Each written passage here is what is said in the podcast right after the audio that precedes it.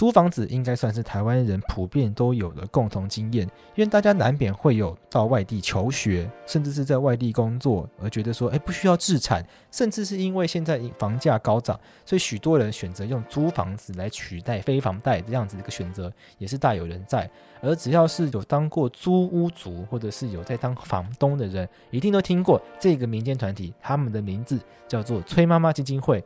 但你有没有想过，为什么这个基金会叫做崔妈妈？那崔妈妈基金会，她想要帮我们解决哪一些租屋上的问题？他们是只有处理房东的问题，还是只有处理房客的问题吗？尤其是近年来许多的租屋的衍生纠纷，许多房市的政策，其实崔妈妈基金会都有扮演许多重要的推手。我们今天会谈到，譬如说租屋补贴政策。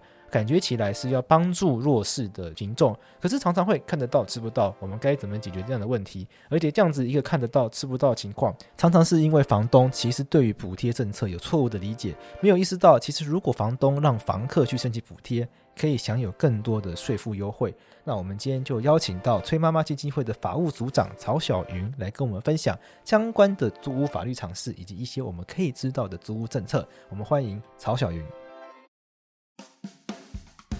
就会变得让房东说，那我还是会多缴税，那就觉得我原本是你申请补贴之后，我不管我有没有优惠，我原本的私房钱我就被曝光了，被政府曝光了。可能他会觉得说，诶，你现在给我这样的优惠，你隔了两年、三年，甚至我们在租赁条例里面，对于一些包租代管业者加入之后的房东的一些减免，它是五年的优惠，过了五年之后会不会再优惠，我们也不知道。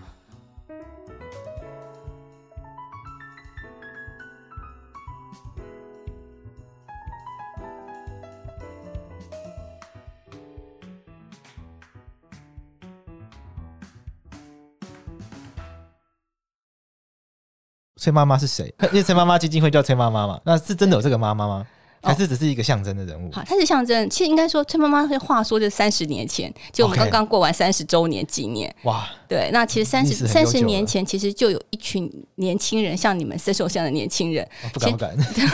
因为 那时候，其实那因为那时候突然间房价突然间飙高，是。然后飙高之后，以前我们可能长一辈的人，可能爷爷奶奶告诉我们说：“哎，嗯，你们只要出来工作，然后努力打拼，存个你十年、二十年，呃，五年、十年，你可能就买一栋房子了。”对对，那长辈都喜欢这样讲。对，可是后来到最后，你觉得我五年、十年买一栋房子吗？现在不可能了，对啊，我可能买一间厕所都买不到，停车位都不太可能。对啊，对啊，所以真的，所以那时候就大家就会有这种想法，就没想到我到我要毕业的时候才发现到说，哎、欸，我原来我在努力工作，我也买不到房子，所以那时候房价突然间飙高的时候，就让这群年轻人对于他的居住开始害怕了。哦，所以三十年前就已经在讲这件事情了，不是说这五年、十年轻年轻人比较没有用。对，其实这已经三四十年，三十年前其实是从一百多万的房子突然间飙到五六百万。大家就已经有感了，哦、然后现在从五六百万再飙到五六千万了。对，哇，那这个问题很严重哎。那房价问题是崔妈妈基金会在关心的吗？房价也是，因为我们有个潮运，其实就像刚刚还没有讲完，就是无壳瓜牛运动。对对对，因为那时候就大家觉得我是无壳瓜牛嘛，所以就大家就是有一些的年轻人一起组成这样的一个运动活动。是。那后来那时候来参加的学运的这些人，然后他的当时他们的长辈。并没有反对他的状况，是，然后反而还支持他，但他是带着他的生病的身体来过来的。哦、然后对，那后，来参加完活动之后他就离开了，所以那时候我们才用他的名字，然后代表我们的精神象征。哦，对，那当然这些活动，这个这个长辈就是崔妈妈。对，那后来单纯妈妈她已经离开，但她的精神象征在我们这边。了解。对，希望我们能够做好一个居住保姆的角色，然后时时提醒我们自己。那当然，这个团体不只只有在租屋上面。那后来我们还有，我们就组成一个，就是无壳蜗牛是现在的漕运。是。然后除了只要在居住上面的议题的部分，包括抗议高房价，包括像现在的我们前阵子才通过的，嗯，实价登录二点零。对。对，那这些都是我们继续在运作的一些议题。是我看主任，你今天有带来这个。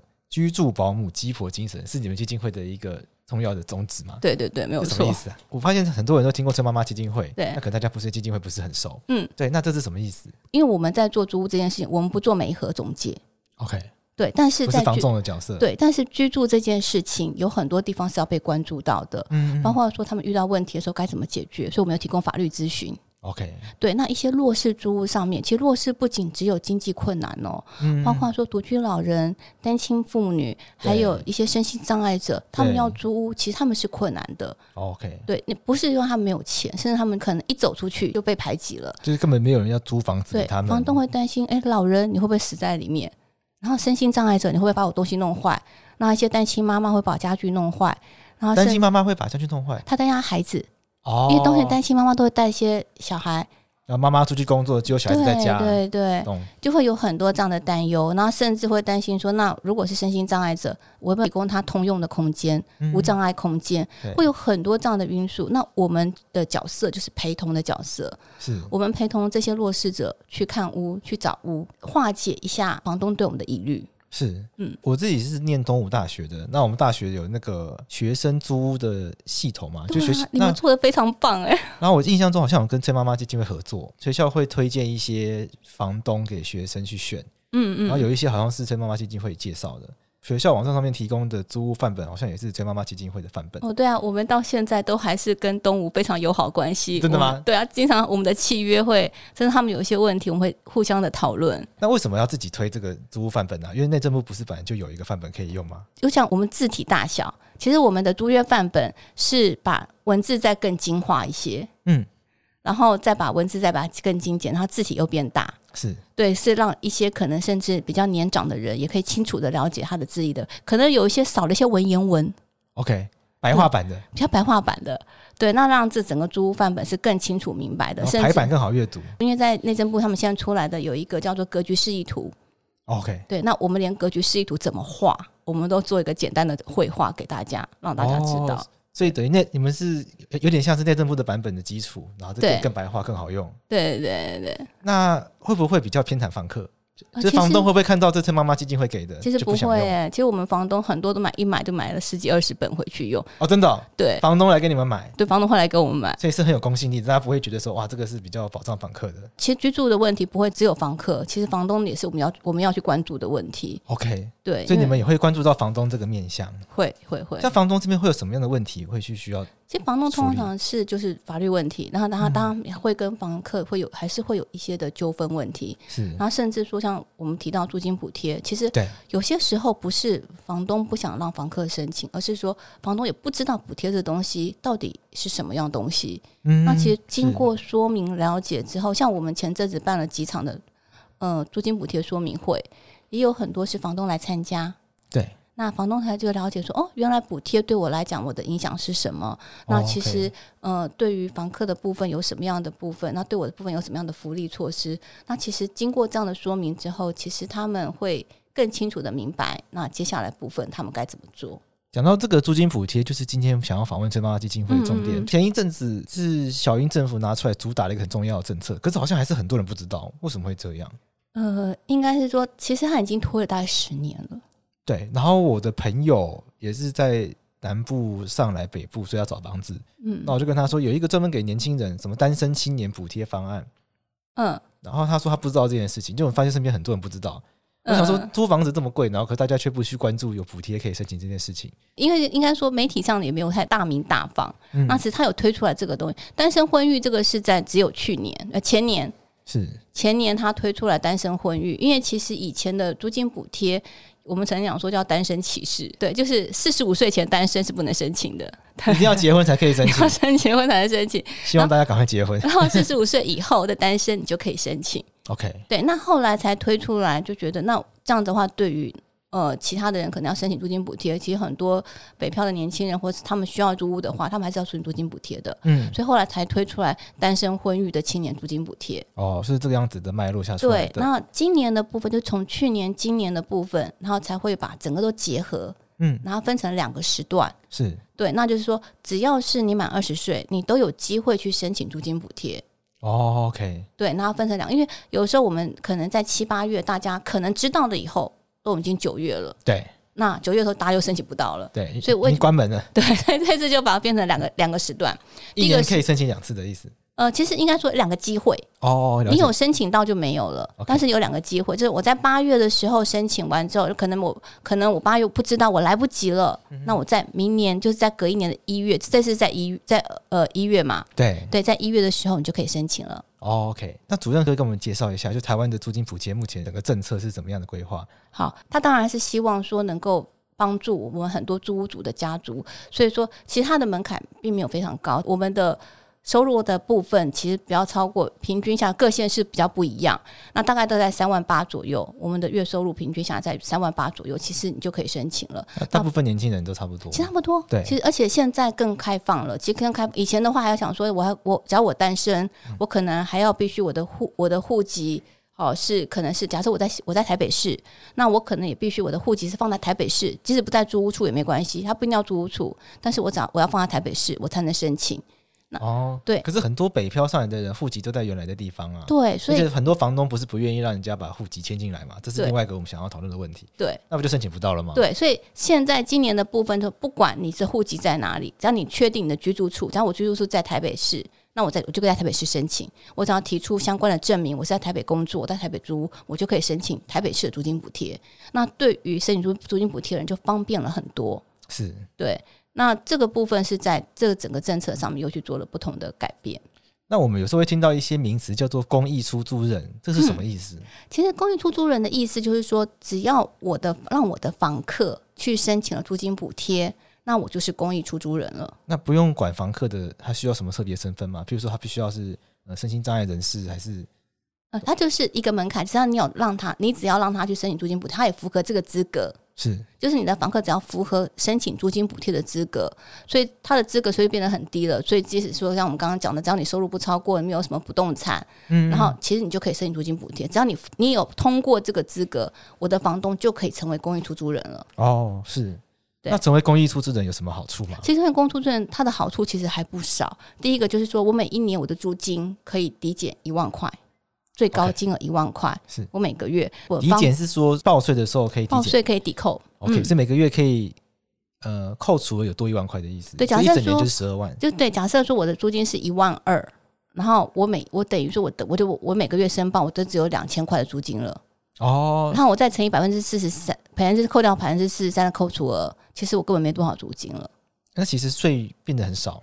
变得很少，OK，而且房屋税的部分，因为是公，因为住宅法的规定，所以那个房屋税的部分，它可以回到自用税率，哦，就不会是营业税率，对，它就变一点二，还回不到一点二趴，是对。那如果说它像地价税的部分，就回到千分之二，就是、哦、对，就等于减免到千分之二。嗯、呃，房屋税、地价税算是地方税率，对对，所以它会因为各县市不同，像新北市目前地价税是没有，就是没有去减免啦。哦，是。有些县市会减免，有些县市会没有。大部分都减免了，目前大概只有新北市部分还没有再减免。是，所以成为，所以只要房东让房客去申请补贴，那不管补贴的种类，他就会成为公益出租人。对，包括我们因为租金补贴不只只有营建署的，还有身心障碍者租金补贴，对，还有原住民的租金补贴、弱势学生租金补贴。对，其实学生租金补贴的部分不仅只有营建署这个，其实只要有申请租金补贴的房东，他都有资格可以当当成公益出租人。可是很多房东他还是不愿意让房客申请补贴啊，因为我朋友之前就申请，然后就被房东骂，说会害他要缴税啊什么的。对啊，因为嗯，就像刚刚我们在分享，我们现在住很多地方，就很多的年轻人住，不可能住一整层，我们可能是住分租的房间。对，那我 A、B、C、D 的房间去出承租，然后我租了 A 间，我 A 间就申请租金补贴过了，房东的确有减免了。B、C、D 他没有申请哦，但是我一样会寄到。那这样情形之下，我只有 A 这个部分有补助，然后有减免。B、C、D 这部分是没有减免的哦，对，就会变得让房东说，那我还是会多缴税，那就觉得我原本是你申请补贴之后，我不管我有没有优惠，我原本的私房钱我就被曝光了，被政府曝光了。那政府可能他会觉得说，诶，你现在给我这样的优惠，你隔了两年、三年，甚至我们在租赁条例里面，对于一些包租代管业者加入之后的房东的一些减免，它是五年的优惠，是过了五年之后会不会再优惠，我们也不知道。所以房东与其这样，那你就不要申请。哦，OK。对，那遇到这种状况该怎么办？有没有什么办法？其实这会比较困难，因为除非真的政府大破大立的把租屋黑市这件事情给解决。因为前阵子我们也在讨论这个问题。那其实就像呃前阵子我们这样子普查下来，其实二零二零年度我们大概出租的人口大概占一百零二万人。一百零二万人，对，就全台湾有一百零二万人是租屋族，真正可能有三百多万人，可实际上我们有登记上面是一百零二，就是我们普查是一百零二万人，但是真正房东有去申报的只有三十二万，哦，那差很多哎。对，那那另外的七十万呢？对，都去哪？那甚至租金扣抵所得税的部分也只有大概七万多，这么少？嗯。因为其实租金扣抵所得税的部分，它是一个列举申报。对，那列举什么，如果说我的薪资没有非常的高，我也没有捐赠啊，我也没有什么生大病啊，去看医生啊，然后我我也没有抚养很多人，说我没有很多保险来报，通常我们就选择标准扣除额了。对，比较麻烦，比较省事了。对，就不会选列举了。对对，那但是它放在列举情形之下，其实我根本用不到，所以我就选择了标准，所以我也不会去报租金扣抵所得税，所以去。实际上，这样的情形下，其实我们要去查到房东的一些状况，其实就会变得比较少。是对，所以，我们最近也在推说，是不是能够让整个我们的那个报税的部分，能从我们的列举变成是属于特别扣除额？是。那这样的话，就是所有的部分都可以勾稽得到。那特别扣除额是什么意思？特别扣就是我们在申报的时候，一个特别扣除，就是像假如说我有小孩三年大学，我有两万五的扣、嗯、扣抵额。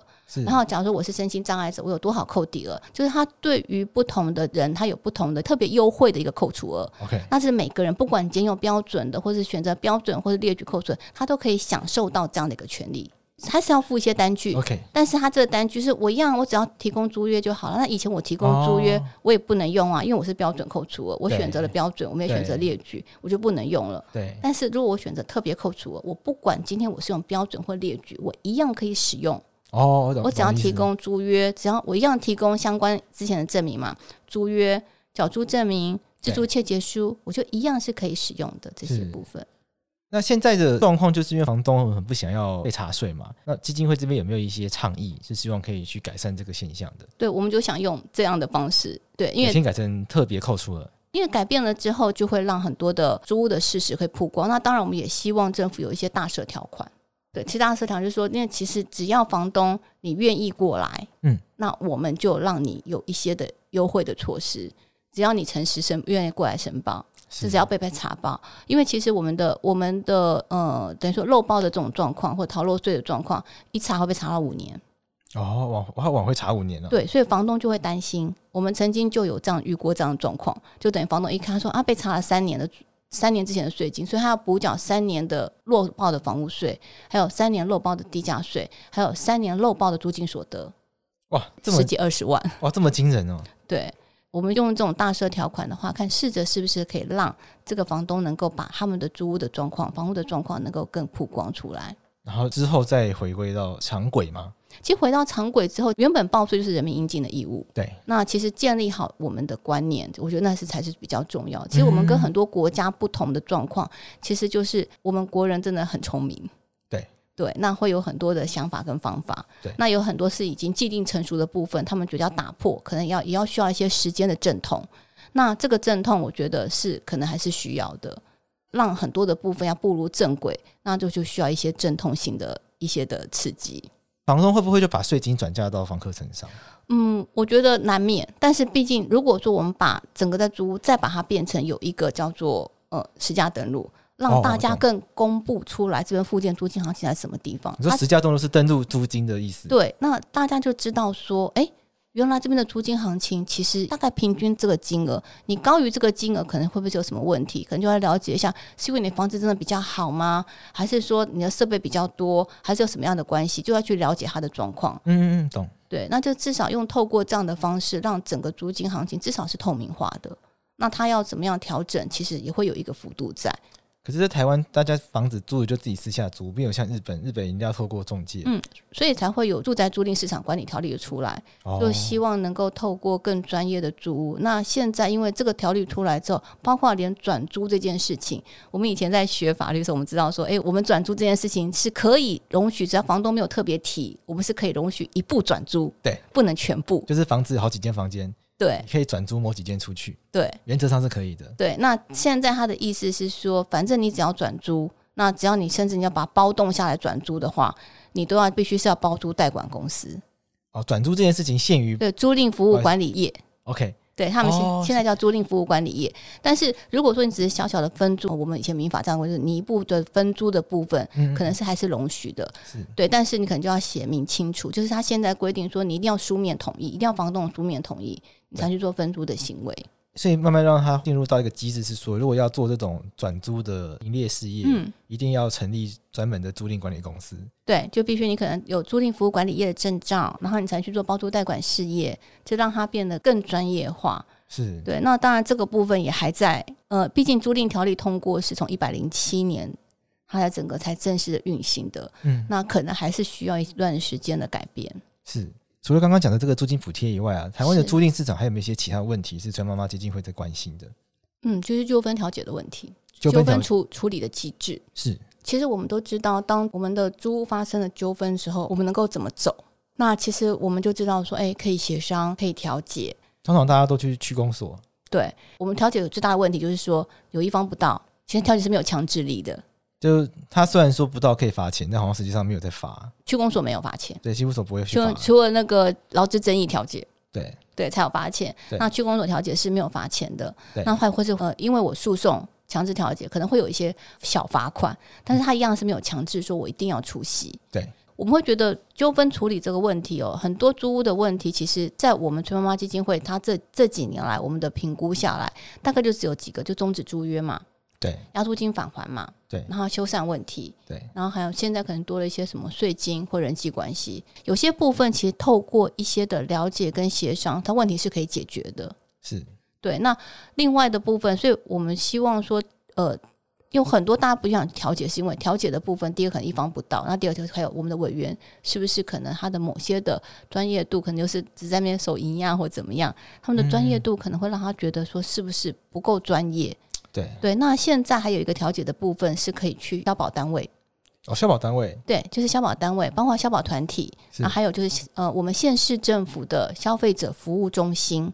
因为其实，在我们一百零五年之后，其实一般的租赁的部分，只要一般住宅租赁，其实都纳入到消保法了。嗯，只要这个房东反复出租，以出租为业，不不管说他是一间房子或两间房子，他都算是企业经营者。是，对，那他就等于纳入到消保法。那所以消保单位现在他们也是可以让我们去做调解的状况，但是还是面临一个问题，就是说那对方不到该怎么办？对。对，那所以我们是希望说，那如何能够让整个纠纷的处理机制能够更完善？对，然后这也是我们现在想要再去做努力的地方，因为毕竟呃要跑诉讼，第一个诉讼的部分真的是旷日费时，非常花时间。对啊，跑完之后，我上次陪一个房东，我们去处理一个纠纷的问题，嗯、然后他去可能房客的状况是，然后结果整个跑完下来，他的租约没有公证，然后跑完才一年半。哦，差不多。对，然后如果他的公证要八个月，有公证租约会比较快，有快一点点，但是没有公证的租约大概也是要大概一年半左右。有公证的租约是指他可以直接强制执行的部分，对，他是可以强制执行，但是那这样还要八个月啊？就送过去之后，他再回文之后，然后告诉他要来强制执行了，但他还是会来一个旅刊，然后再一个旅刊，然后告诉房客说啊，你就赶快搬走啦，对，然后不要再那个啦，那可能这段旅勘中间过又隔了三四个月了。就光等这一来一往就等很久，对，所以他也是花了很多的时间。那当然，我们还是希望公证还是有公证的好处。对，那但只是说透过诉讼，而且旷日费时。就算房东他可能对房客的部分他有能力，对房客要去对于房东的一些诉讼，他们实际上没有那种资历的，而且金额小。对对，然后其实他是浪费一些我们的诉讼的资源成本。确实。对，所以我们才希望说，如何让我们的纠纷的处理机制能够更完整、更完善，甚至会有一些的力量在。是对。那我们最近也在想说，那是不是如果真的纳入到消保法，可不可以用一些消保法的一些的有一些强制的机制来去运用？这也是我们最近想要讨论的部分。会建议听众朋友有住院要做公证吗？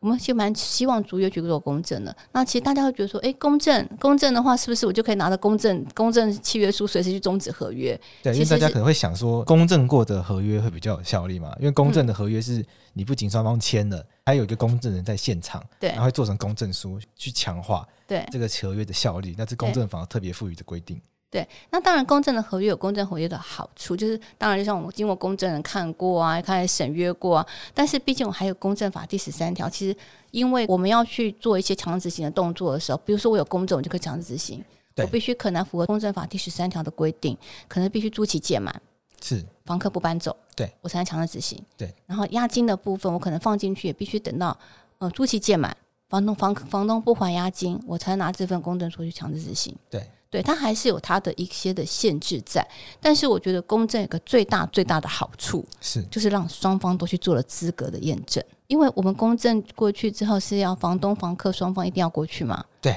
然后身份证都要拿出来了嘛，对，然后一定会验证你的房子物权状况了嘛，对。然后房客的身份你也知道了嘛？对，也不能乱写身份证字号。对对，所以双方验证这件事情，至少就会让大家，万一真的发生什么事情，才不会求助无门。那一般的租屋市场，很多人会连对方是谁都不知道就租给人家吗？会啊，会啊，会啊，这么这么惊人，房子这么贵的东西。对啊，就是我们有遇过，房东不知道房客，房客不知道房东啊，那怎么会找得到彼此？而且现在更大的问题就是用赖。OK，对，那我们还有遇过很多是现在有的人就是用赖签约，那是更恐怖的一件事情。用赖签约。对，就因为现在我有你的赖嘛，对，然后我们看到房子不错的，我就用他又叫你叫你加赖，加赖之后就哎，这房子喜不喜欢？好，我喜欢。哎，我们的租赁契约是不以书面为必要的。哦，对对对，那只要双方合意，口头合意就可以。对，而且我们已经定好喽，租期是一年。我就把条件在赖上面讲一讲。对，所以有租金，有租期，有标的物，对，有租有那个呃地址都有了。对，所以有双方当事人了，所以这个四个要件都成立了，所以租约就成立了。对。然后，但是这里面没有任何一个一个说我要去其他的一些条款的部分。对。那房客住的不喜欢要终止了，哎，找不到人终止了。OK。那找不到人终止，他可能我们前阵子就是不是有个新闻嘛？对。就是房客就搬走了，他想说啊，反正我没有租约嘛，嗯、那我就搬走了，就没想对，就没想到哎，房东来告他了。啊？为什么？房东说你欠我租金。你我没有让你搬走啊，他没有合法解约。对啊，我没有让你搬走，你怎么就可以这样搬走？所以我们租期照算，一算就算了，但大概就把后面的十一个月租金都要补足。这确实是蛮危险的事情。这就前阵子那个张姓房东的事件。哦，原来那个案件是这个状况。对，他是这个状况。其实当时那个房客是。呃，当他知道说哦，我的房东就是那个那个非常有名的、赫赫有名的那位房东，有名的张姓女士。对，我们这边就先不要把她名字讲出来。对对对，然后想说，那我不我不能住在这里，而且这个租屋环境好像不是我很喜欢。对，所以就想说，好，那这个月租金我就送你好了。嗯，对，就算了，就想说就，然后就赶快拎了包袱就赶快走了。是，对，那把房卡什么都交给他的室友，讲说那这个部分就帮我还给房东。对，就搬走了。对，就房东没想到就还反告他一状。哇，这个真的是很倒霉耶！可是，在法律上面也没有办法，因为也没有合法终止租约。对啊，其实这不止他只有这一件，就后来我们收到很多在基金会里面收到一些案件，的确现在很多孩子们他们在签约，就是可能一些大学生他们在签约的时候也的确会习惯用 LINE 签约，用 BBS 站，用 FB，嗯，就直接就达成了租屋的协议。就是 LINE 上面讲一讲，也没有再另外去想说是不是要签一些更完整的东西。对，然后可能钱金额就直接用汇款过去了，是。然后要提前终止的时候，要就这样离开了。嗯，那这样离开之后，房东说不行，你要还给我这么多钱。对对，然后反而就造成很大的困扰。那一般来说，房客如果想要提前终止的话，是有这样子的权利可以使用吗？呃，我们会希望大家在签合约的时候一定要注意几个事项，是，就是。我们其实因为我们有法定终止权嘛，那而且自从租赁条例出来之后，除了民法规定这些法定终止权之外，那其实还有个租赁条例规范的法定终止权。是对，那呃这些部分的话，当然就是在正常我们的合约在正常情形，我们要尊重我们的法定终止权才去终止合约。对，但是在现在定型化契约有个有一个特别的规定，叫做任意终止权。OK，这个就是一个呃，就是我们叫做不负理由的终止权。住了不喜欢，不想住了。对，其实我这地方我不喜欢住，你要我再多住一天，我都觉得很很痛苦。对啊，有时候这个气场不对就没有办法。对啊，就是觉得邻居不好，室友不好，窗户太多太亮。对啊，然后窗户太少不通风，蚊子太多，蟑螂太多，老鼠太多。哦，对对，然后就可能有很多的状况，就觉得我不想住了。对，那甚至也有房东觉得说，哎，这个房客好吵哦。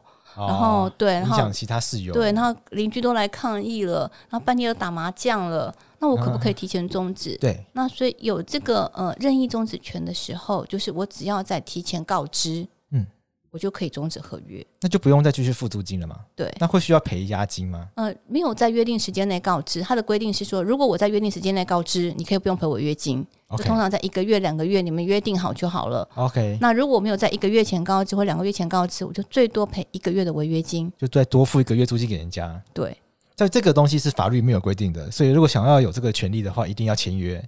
一定要签这个定型化契约的版本，签妈妈基金会的这个版本，或者是政府的这个这个版本。对，没错。或者说你自己在合约上面要，或是加注这些条文都可以。对，因为你没有写，就变成是不得终止合约。对。那没有写的话，就可能变成说这份合约就回归到法定终止权，或是真的遇到一些特殊状况了，对，我们才去终止合约，那就会变成说其实还是有某些的困难点。像在讲租赁的市场的时候，我们比较常关注房客的权利。嗯，可是其实房东这边也有很多有苦难言的地方。所以像刚刚主任也有讲到说，基金会会关注房东的权利。嗯，像房东其实要把房屋收回自住，是不是也有一定的程度的限制？可是很多房东其实不知道这件事情。对，其实我们会跟房东一直提醒一件事情，千万不要让你的租约变不定期租约。哦，这超可怕的。对，这超可怕的一件事情。其实我如果真变成不定期租约，我们要符合土地法一百条六款中其中一款。对。那我们想说，那我只要写讲收回自住或重新建筑就好啦。对。其实说真的，我们在实务上不是这么简单的吧？就是如果听众朋友听到这边不知道这是什么意思的话，那解释给你听。就是说，租赁契约原则上大家都会约定。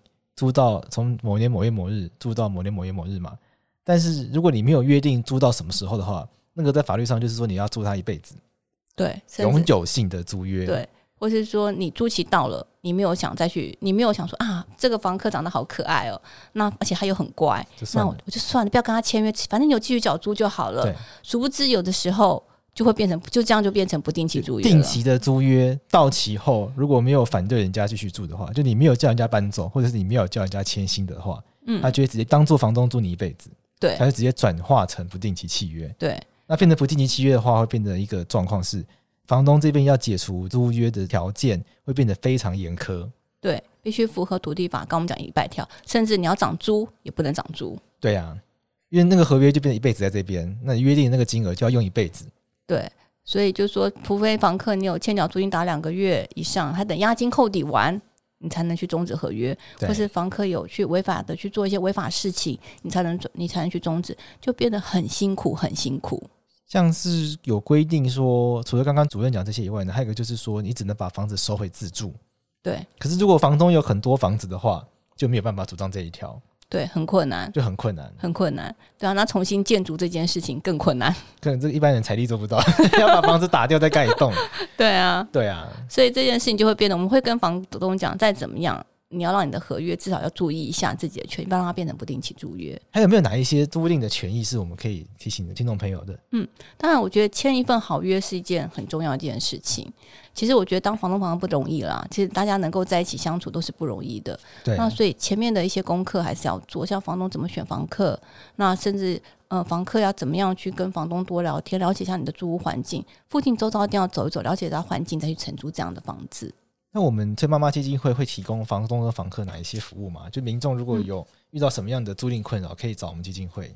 因为我们我们不能做中介，对。但是呃，我们有提供很多的租屋资讯在上面。我们还是有个租屋平台，所以大家去找屋，就是包括房东要刊登，房客要找屋，还可以还是可以去上我们的网站看一下。是，对，我们有刊登那个平台。那另外，你想要了解一下租屋的资讯，就有一些 Q&A 或法律，现在有没有一些新的一些法令，也可以在我们的网站上搜寻得到。那另外的部分就是我们有。有两搬家公司的评鉴跟推荐，是，所以各位如果说你们想要呃搬家，那想不知道怎么找搬家业者的话，也可以透过我们的网站看一下有没有比较适合搬家业者，那你就不用担心说，哎，这个业者是不是不签约，或是搬家流氓，或者有不当加价情形都不用担心。对，那当然还有一个就是我们还有做一个弱势辅居住的辅助，那如果真的有需要，说你真的是需要一些呃我们的协助的部分，那你可以来跟我们这边的社工去做一个联系。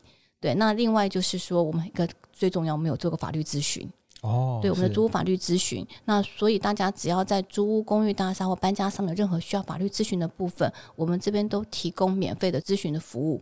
那还有，我们还有在做租约审阅。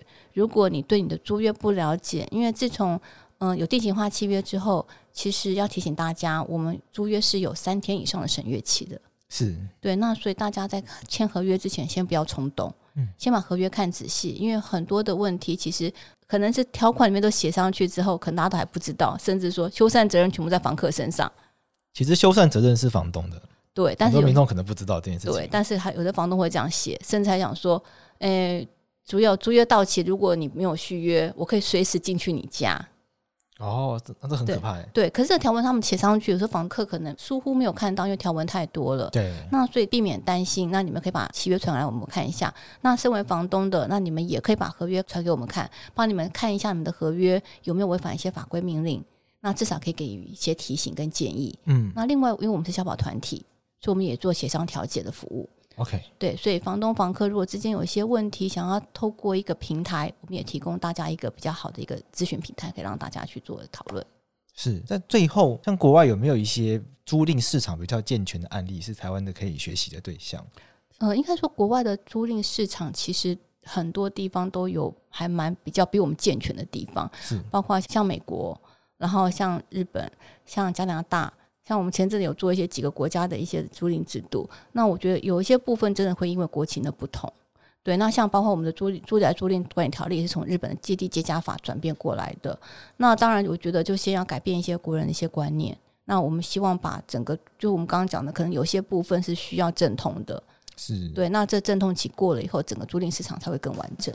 是我们今天谢谢翠妈妈基金会的小云来跟我们分享跟租屋市场有关的法律知识。嗯、大家其实都以为租金补贴好像会害到房东，那小云也跟大家分享了嘛，如果房东让房客去申请补贴的话，其实可以成为公益出租人。对，那在税负上面有很多的优惠，其实是可以去享用的。也希望透过这样子的机制，可以引导大家，房东不要再害怕让房客去申请补贴。那也许我们可以让这个租赁市场慢慢慢的回到一个更健全的状态，这是我们要努力的目标。那房东跟房客如果有需求的话，其实崔妈妈基金会都有提供很多的帮助。那欢迎大家上网看看他们的粉砖、看他们的网站，来去得到相关的资讯。那我们今天谢谢小云，好，谢谢桂枝，谢谢各位听众，谢谢。谢谢